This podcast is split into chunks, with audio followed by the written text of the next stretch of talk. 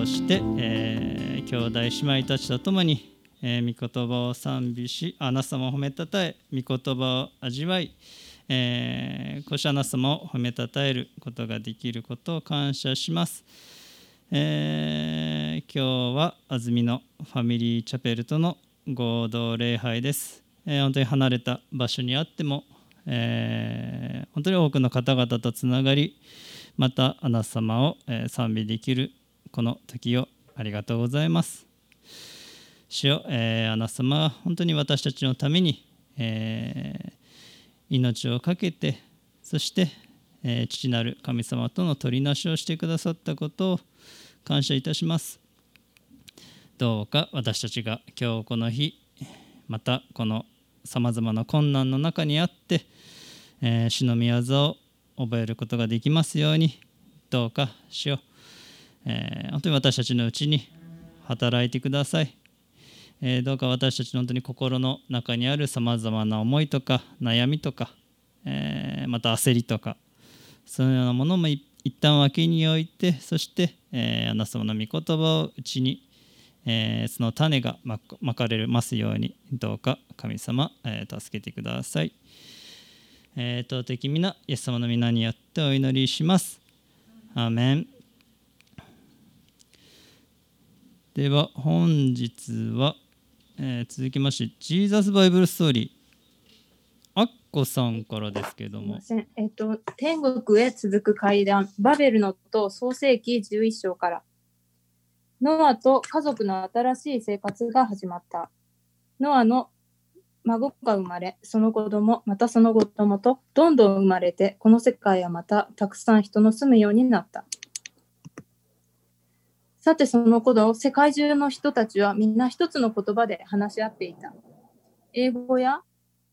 中国語、必死に勉強するようになった。だって、こんにちはって声をかけたら誰だってみんなその意味が分かったから。ある日、みんなが話しているとき、誰かがこんなことを言い出した。みんなで綺麗な街を作らないかい？僕らのふるさとだよ。ずっとそこで幸せに安心して暮らせるように。すると、こんなことを言い出す人もいた。じゃあ、天国に、天国にも届くほど高い塔を建てるってどうだい？いいね。みんな賛成した。そうしたら、塔の上から下の人に向かってこう言うんだよ。おーい、上を見てごらんってね。僕たちを見上げる。僕たちは彼らを見下ろす。いいね。なんだか神様になったような気分になれるよ。世界中、僕たちの噂でも持ちきりになるよ。それだけ有名になったら、誰も僕たちも一目多く。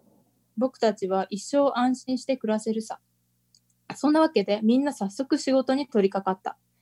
どんどんレンガを積んで街の中にそびえ立った塔は今も空に轟きそうだった。みんな塔の中でてっぺんまで登れる階段を作った。天国へ続く大階段だ。見てごらん、みんな大阪はしゃぎだ。僕たちなんてすごいんだ。こんなすごい塔全部僕たちのこの手で作り上げたんだぜ。誰もが自分たちの働きぶりに大満足だった。でも神様が嬉しくなかった。神様嬉しくなかった。神様は一部始終ご覧になっていた。やっぱり人間は神様なしで生きようとしている。それで幸せになれると信じている。でも神様なしの人生に幸せも安心もありえないって神様は痛いくらい知っておられる。こんなことを続けていたら人間はいつか滅びてしまう。そんなことを黙って見ているわけにはいかない。こんなに愛している私たちの子供たちがしていることをどうにかしてやめさせなくては。神様はそう思われた。ある日、いつものようにすごく出かけてみんなは気がついた。何かがいつもと違うぞってね。今まで聞いたいと、今まで聞いたことのないようないろんなこと、言葉があちらこちらに飛び交ってるんだ。それもそのはず、神様が一人一人に全く違う言葉を与えたからなんだ。誰も、誰ももうお互いのことを言っていることがわからなくなった。誰かが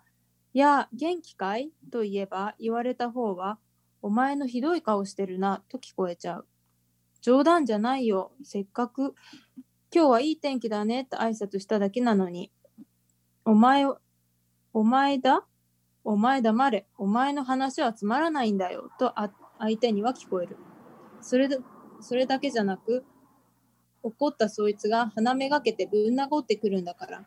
ちょっと待って。今なんて言ったの？なんて聞き返す暇なんてないんだ。だってそう聞こえる言葉が相手には通じないんだから。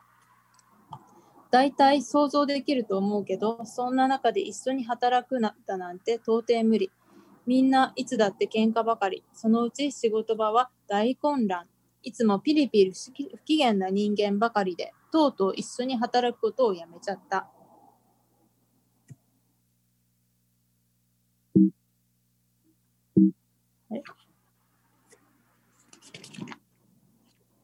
ごめんなさい、もう1ページありますね。それからみんなそれぞれ世界中のあちらこちらに住むようになった。世界中に今たくさんの言葉があるのはこういうわけなんだ。神様は知っておられた。どんなに高い塔を作っても、どんなに人間が頑張っても、彼らの力だけでは天国には届くわけがないってことを。人間に必要なのは天国に続く長い長い階段なんかじゃない。人間に必要なのは救ってくれる人だ。神様の国に戻れるたった一つの道は階段じゃなくて、ある一人の人を通してだった。人間は自分で絶対に天国にたどり着けない。だから神様の方から人間に近づいて、降りてこなくちゃならなかった。そしてその日は必ず来る。以上です。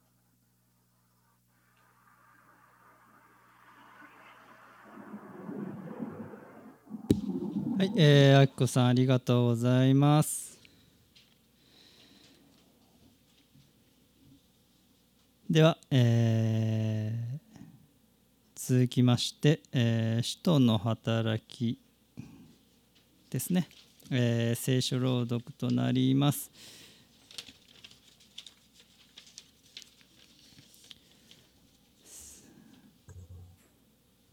それでは、えーお読みいたします。あせっかくなんで共に声を合わせましょう。3はい。この世界とその中にあるすべてのものをお作りになった神は天地の主ですから手でこしらえた宮などにはお住みになりません。また何かに不自由なことでもあるかのように人の手によって使えられる必要はありません。神はすべての人に命と息と万物とお与えになった方だからです。神は一人の人からすべての国の人々を作り出して地の全面に住まわせそれぞれに決められた時代とその住まいの教会とをお定めになりました。これは神を求めさせるためであってもし探り求めることでもあるなら神を見出すこともあるのです。確かに神は私たち一人一人から遠く離れてはおられません。私たちは神の中に生き、動き、また存在しているのです。あなた方の主人たちも私たちもまたその子孫であると言った通りです。ありがとうございます。では、えー黙祷のうちに心を静めましょう。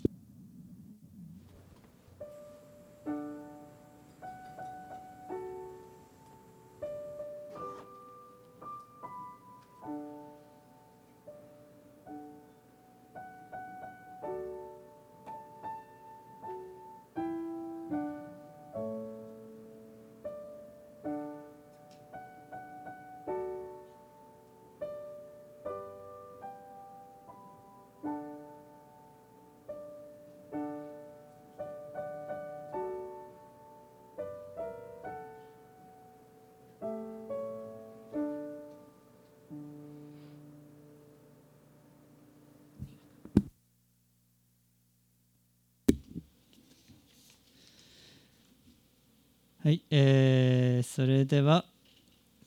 本日の、えーメッセージの箇所から、えー聖書朗読いたします。えーペソビトへの手紙4章6節です。すべてのものの上にあり、すべてのものを貫き、すべてのもののうちにおられる。すべてのものの父なる神は一つです。では、えー以上の箇所から、えー小堀兄弟にメッセージしていただきます。えー家内はですね名古屋からあー定年後田舎暮らしということで昔から憧れていた信州ま池田町に移住をしましたで家内は名古屋にいる時から、えー花や木が大好きで、まあ、小さい庭だったんですけれどもいろいろ咲かせていまして池田町に来ましたら敷地が230坪ありましたのでもう水を得た魚のごとくですねもう庭中いろんな花を咲かせていました。10年くらいした頃から家内がちょっと体調を崩し始めました。で2016年から入退院がこう何回かありましてで2018年に地元の総合病院でなかなかその原因がわからないと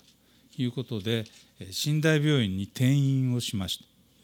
でいろいろ検査した結果ハイアスペルギルス症と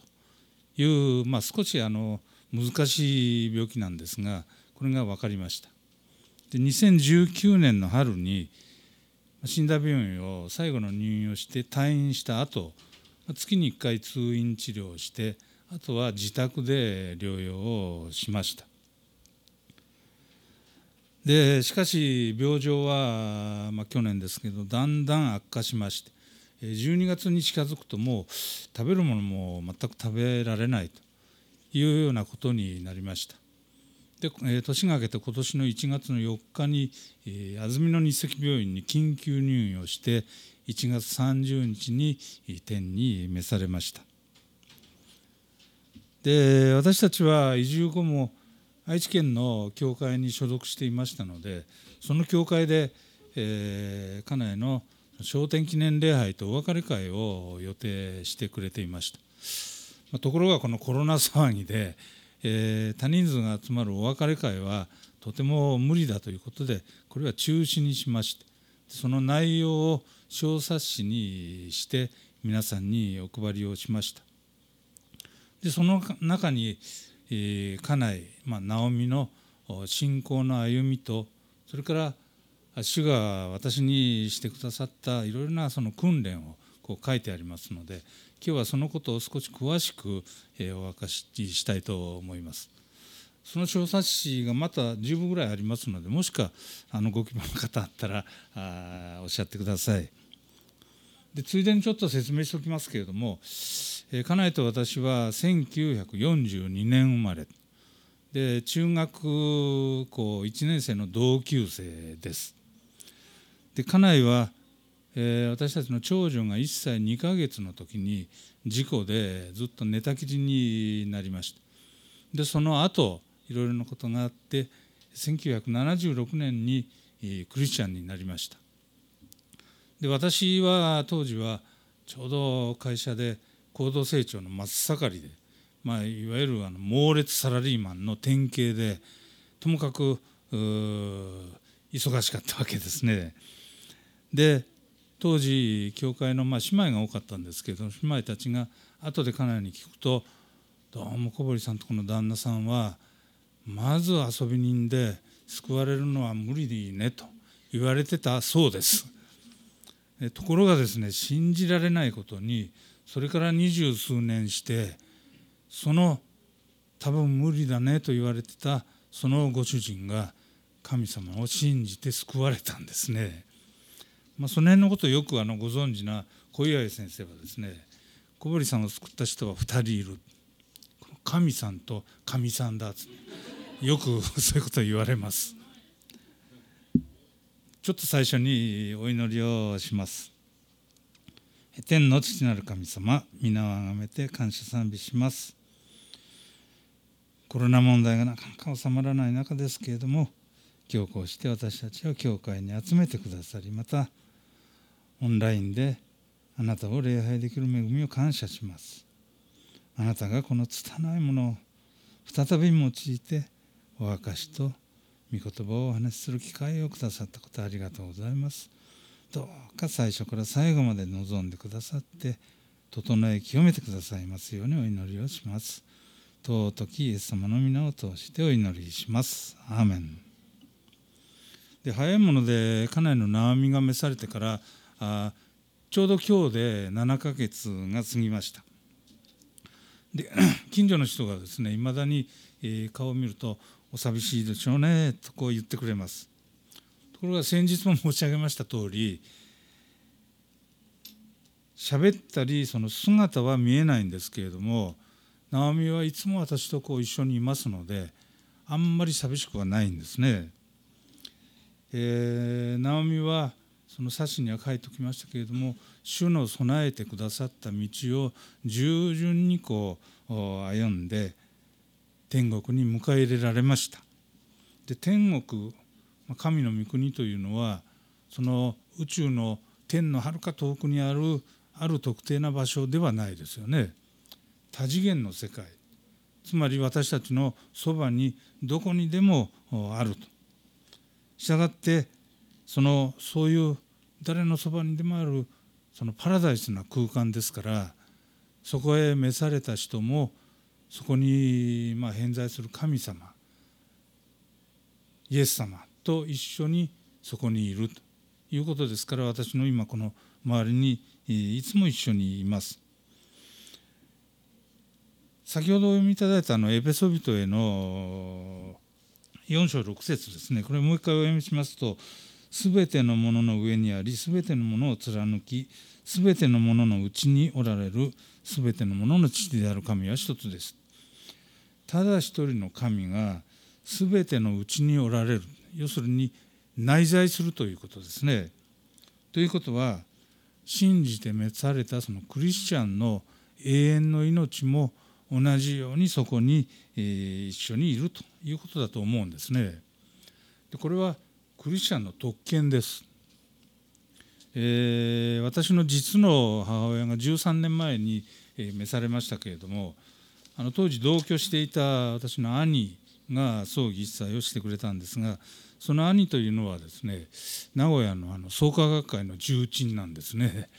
で全部が終わった後その兄が家族だけのところでですね「人間死ねあまあみんな一緒だで」と名古屋弁ですけれども「何にも残らへんだわ」っていうわけですね。でまあ信心深いのはいいんですけれどもそれではあんまりにもこう寂しすぎるわけですね。ところがその一般のですねクリスチャンの人に、えー、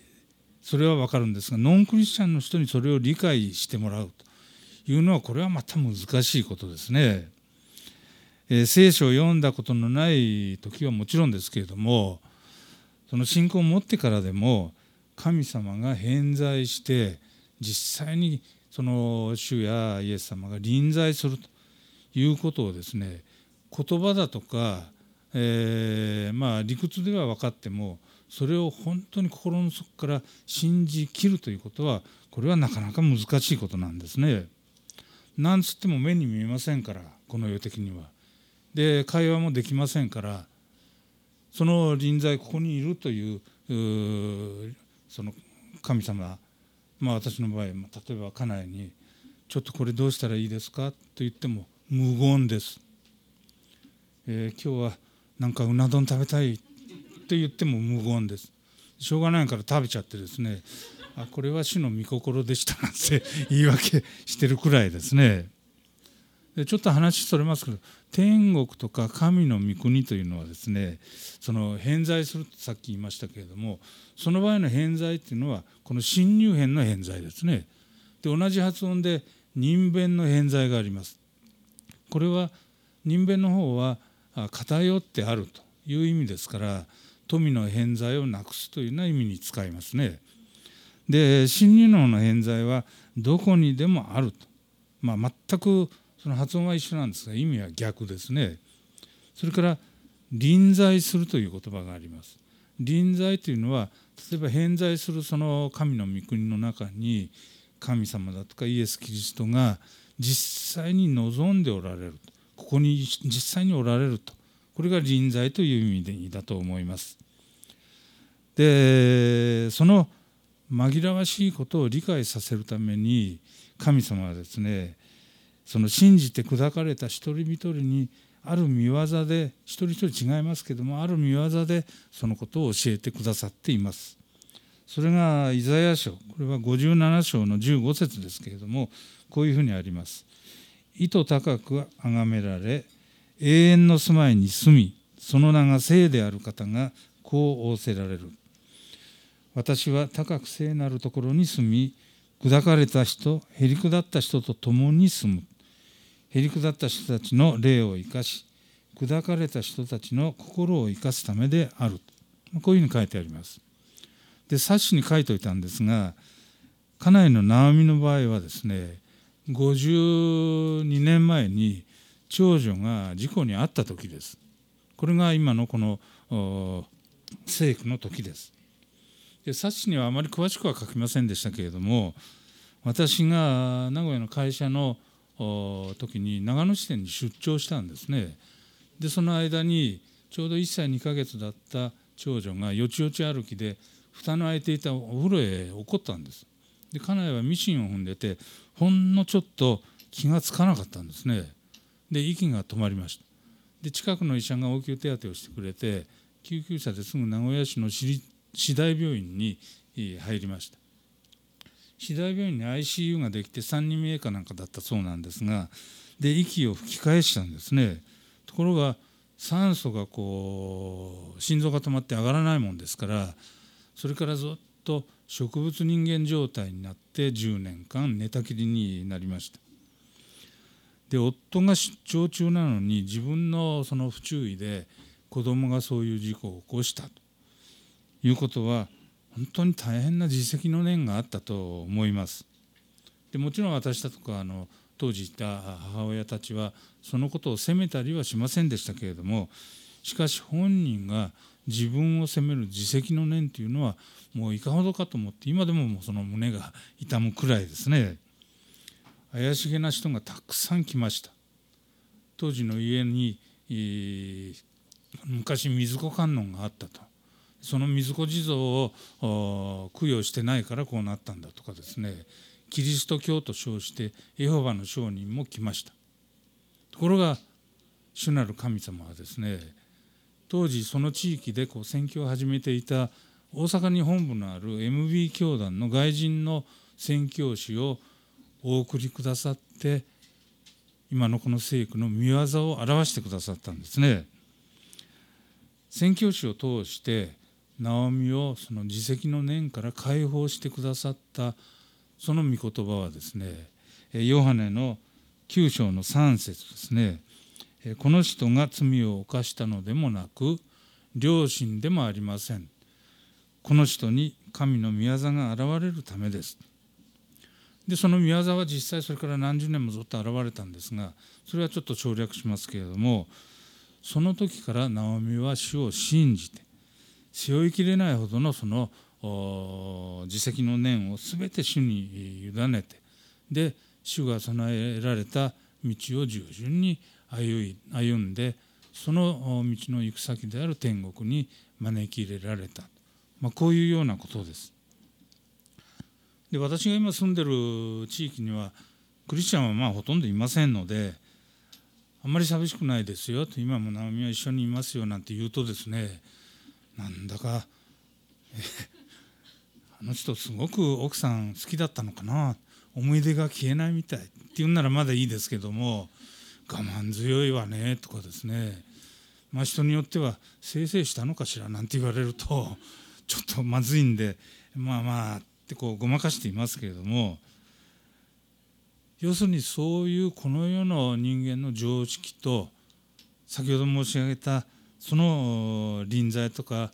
偏在臨在というのは全く次元が違いますね。クリスチャンになる前の方が私は長いんですが前のこの世の恐ろしいことというと大体病気とか事故災難ですね。それからあ人間関係だとか争いだとかそういうものですね。しかし最終的に最も恐ろしいのは死の問題ですね。どんなにそのこの世でその素晴らしい業績を上げた人どんなに修行した人でも最終的に最も怖いのは死です。それは死後の世界がどういうものだか全くわからないということですね。死んだらどうなるのか誰も知らないわけです。本当のことは誰もわからないわけですね。したがって非常に死が怖い。そこでそのその怖いということを、まあ、具体的に私があの以前読んだ本であの奥さんに先立たれて、えー、夫が書いた本でそういうのが2冊思い出します。一つはあの名古屋出身の作家で城山三郎さんという有名な人がいますね。その人が書いた「そうかもう君はいないのか」という本です。それから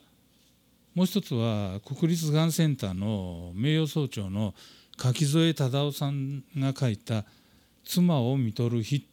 という本です。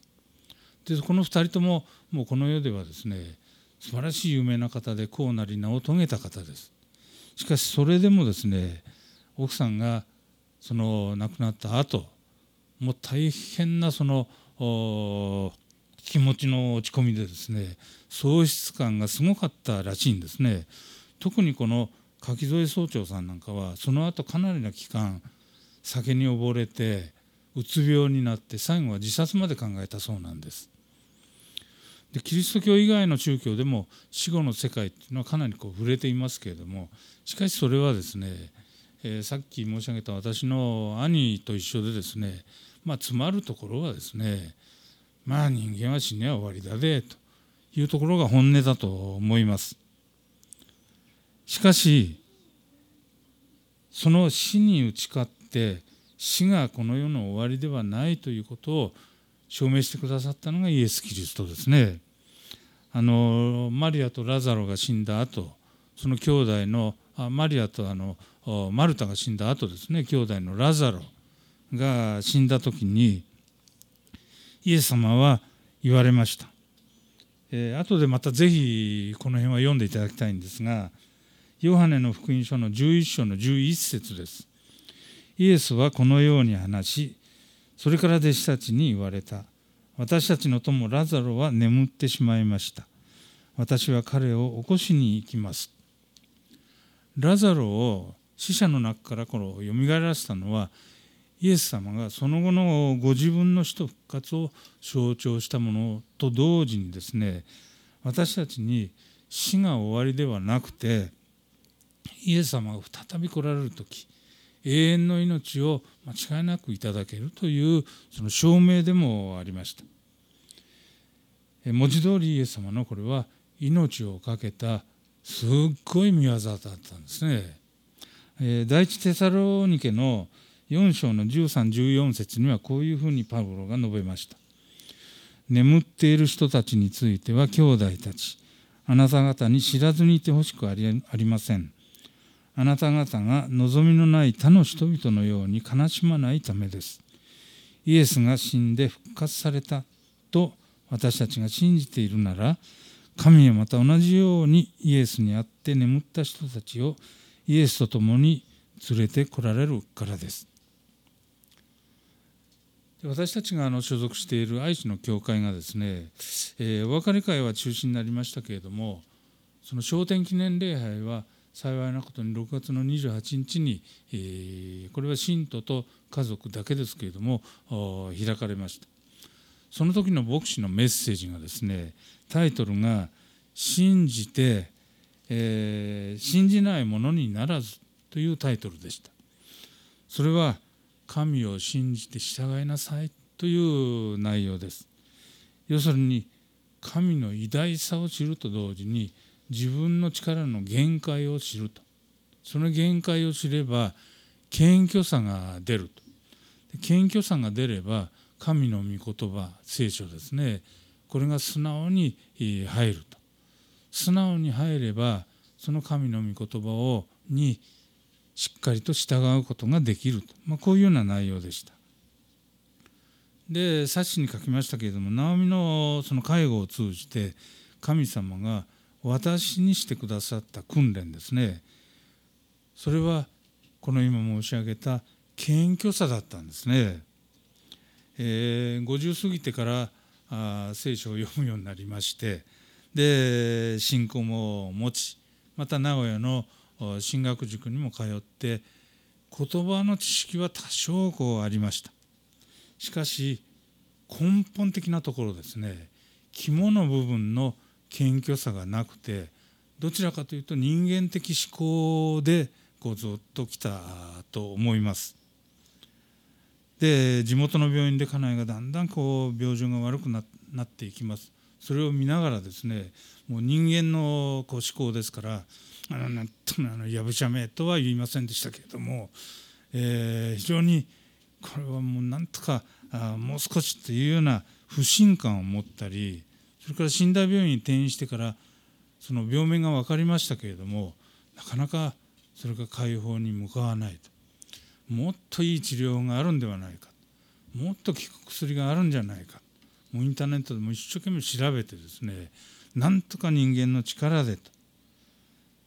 それは今思い返すと自分に対するもどかしさもあってですねもうともかくイライライライラはしました。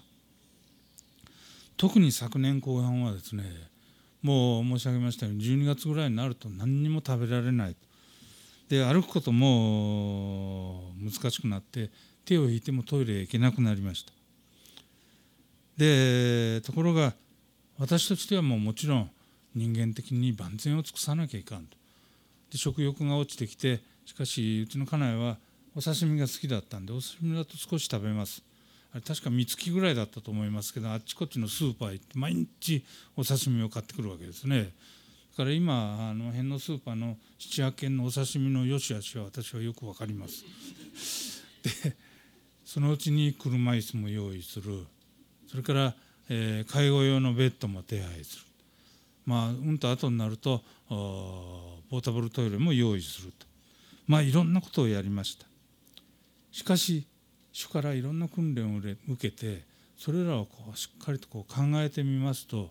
それは所詮ですね病気で、えー、弱い立場の妻をこう健康で元気な夫がこう人間的に何とかしようと、まあ、こういうことだったと思うんですね。それはいわば患者がいますそれをしっかりとやってくれてる医師とか看護師がいますそういうような関係ですね一生懸命はやるんですけど事が終わればですね残念でしたわねということで終わりますしたがって直美が召された後残念だったなと言ってものすごい喪失感で近所の人が「お寂しいでしょう」と言ったら「ああ寂しくて泣きそうだわ」ということになったと思うんです。あの誤解されては困りますけど人間的にやるべきことがあの不要だということではないですね。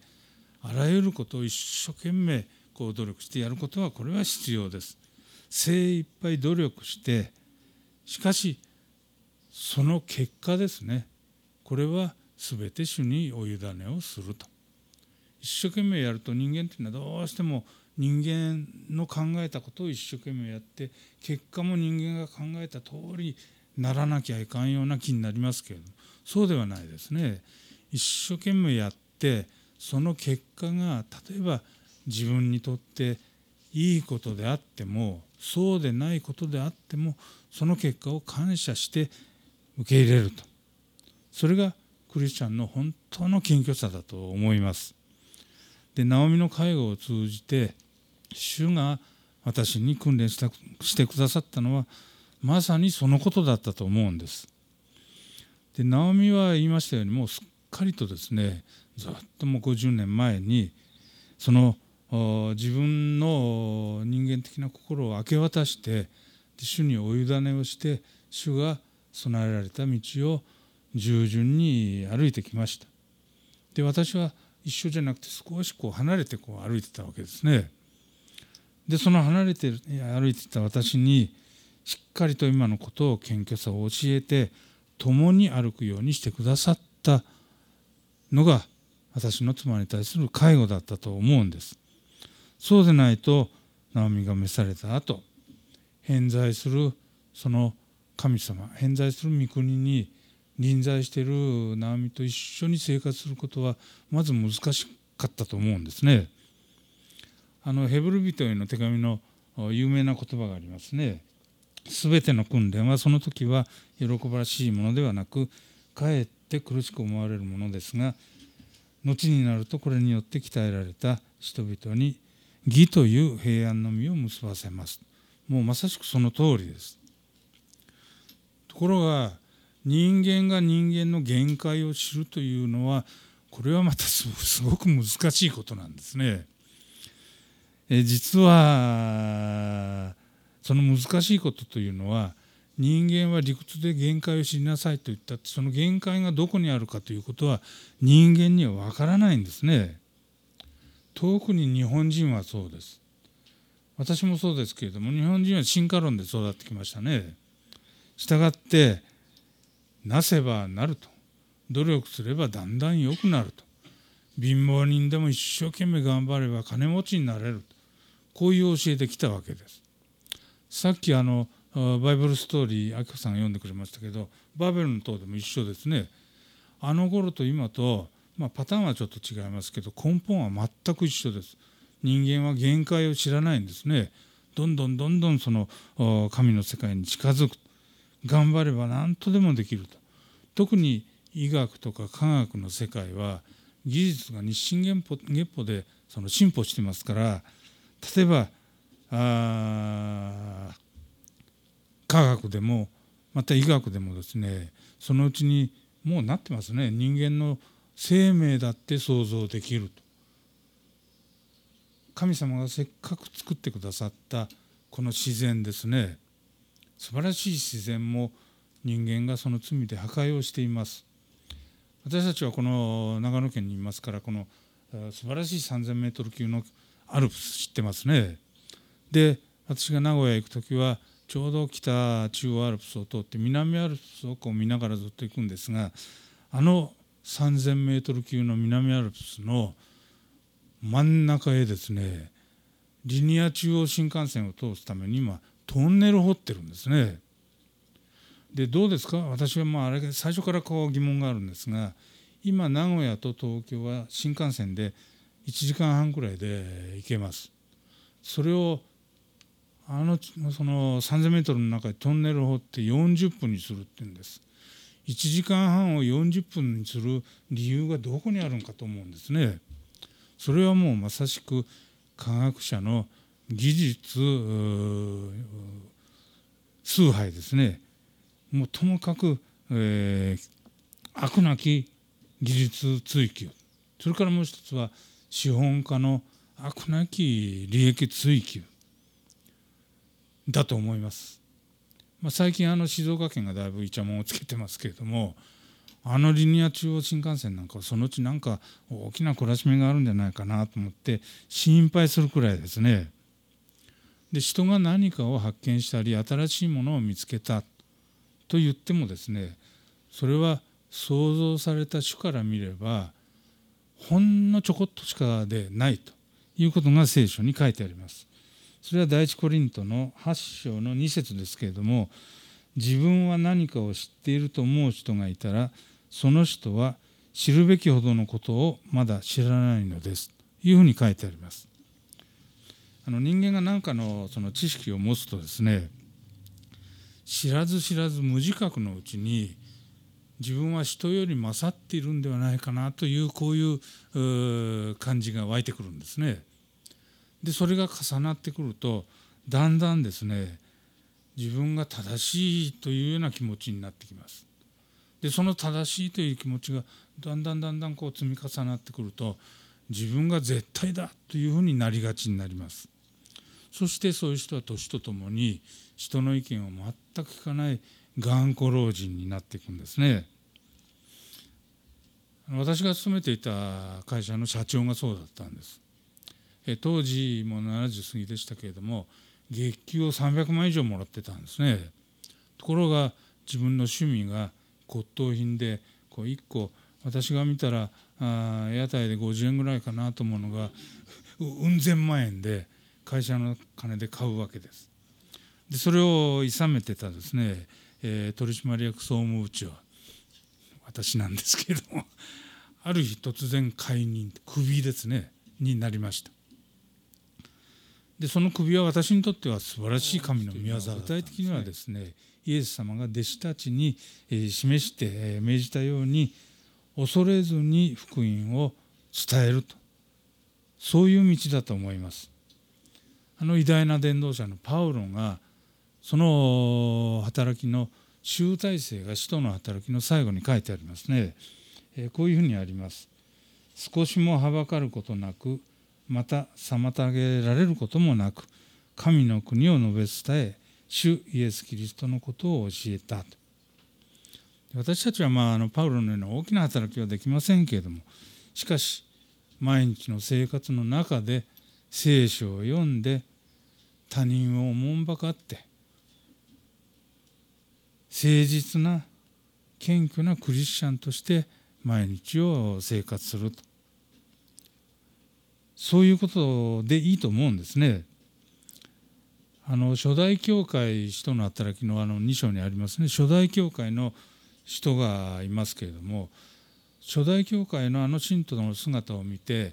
その周辺の人はですねそのその説教を聞いて心が打たれたわけではないんですね。それからその説教に理論的に納得してじゃあ私もっと言ったわけじゃないんですね。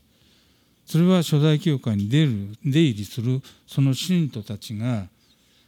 毎日足らないものをこう分け合って祈りながら喜びと感謝を持ってその教会に出入りしているそういう姿を見て周辺の人たちが好意を持ったわけですね。それで神様が毎日たくさんの信徒をお送りくださった。それはもうまさしく理想的な教会の姿だと思います。コロナ騒動で今世界中が一変してしまいましたね。えー、私たちの生活も大きく変わりました。で今後もどのようなその問題が起きてくるかさっぱりわからないですね。しかし神を信じて光の中を進んでいるクリスチャン私たちは揺るぎないその希望があります御言葉の約束がありますその約束通り喜びと感謝を持ちながらですね主の備えてくださった道を多少はこう行き来するかもしれませんけれどもしっかりとその道を私もこれからもこれからあまり先は長くないかもしれませんけれども歩んでいきたいというふうに思います。お祈りします。